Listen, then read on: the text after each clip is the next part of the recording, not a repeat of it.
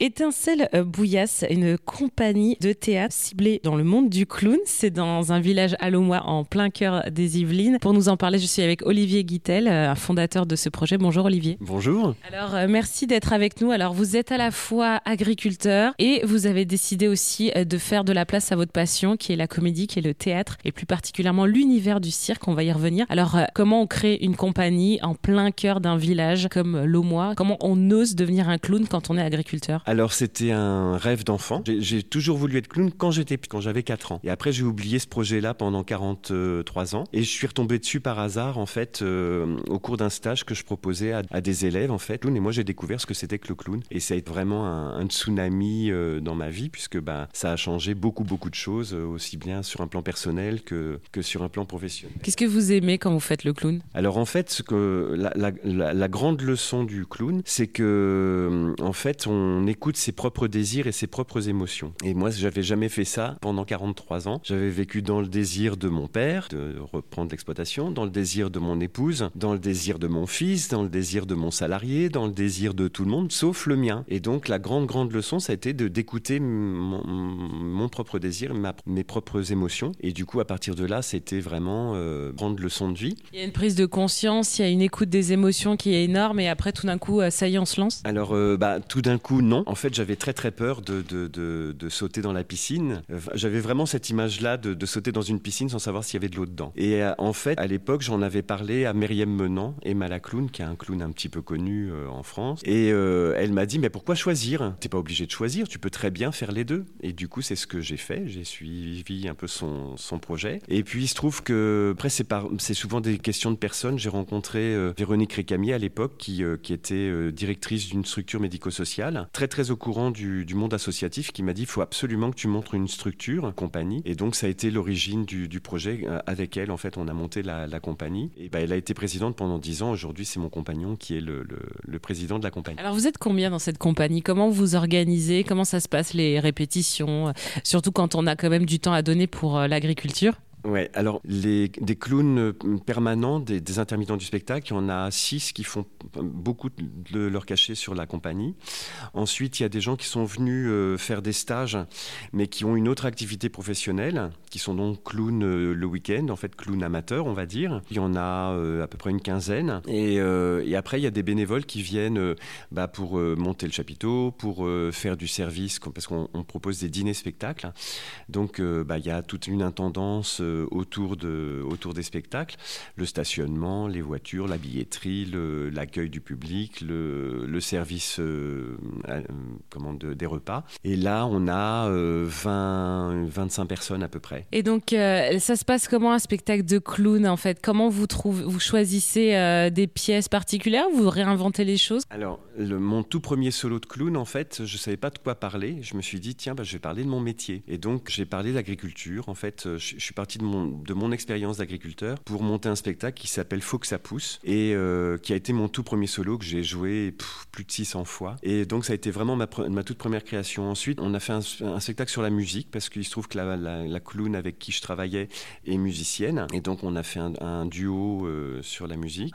Et souvent, en fait, le, les créations de spectacles partent du public. En fait, on, on, nous demande des projets sur, euh, bah, par exemple, les écrans, le sommeil des bébés, le suicide en agriculture, euh, les violences faites aux femmes, euh, enfin voilà.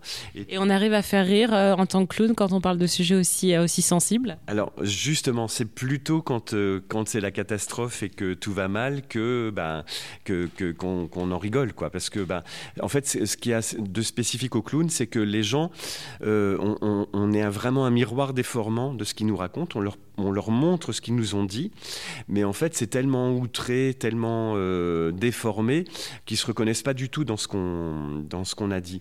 Et, du coup, c'est à la fois très personnel et à la fois très euh, très distancié, quoi. Et euh, c'est la force du clown, c'est qu'on peut faire passer beaucoup de messages parce que les gens euh, ne s'identifient pas au, clown et en même temps, ils partagent son humanité. Alors, vous dites que vous avez quand même un public régulier. comment on communique quand on est dans un petit village à l'Aumois Comment on arrive à faire venir du monde dans, dans, ce, dans ce petit chapiteau Alors il y a le bouche à oreille, c'est vraiment le, fond de notre, de notre fonctionnement de communication parce qu'en fait les gens qui viennent ici, c'est leur lieu. ils sont vraiment dans leur théâtre, leur chapiteau, c'est leur petit truc à eux et ils sont contents de, le partager avec leurs amis, avec leur famille. Et du coup, il y, a, ce côté-là, viens, je t'emmène dans mon truc à moi. Donc on a beaucoup de, de clients qui viennent comme ça.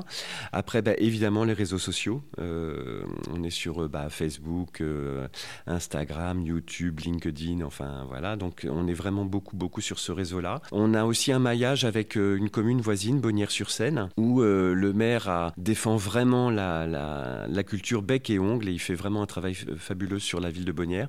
Et on mutualise nos communications. Ce qui fait que bah, tout ce qui se passe à Bonnières, nous, on, s'en fait l'écho et eux se font l'écho de ce qu'on fait aussi chez nous. Apparemment aussi, vous dites que vous alliez euh, dans les hôpitaux et dans les écoles. Alors comment ça se passe quand on arrive en clown dans une école? Alors souvent les tout petits ils ont peur du clown. Euh, en plus avec cette histoire de clown tueur, euh, c'était ça. Ça a pas aidé.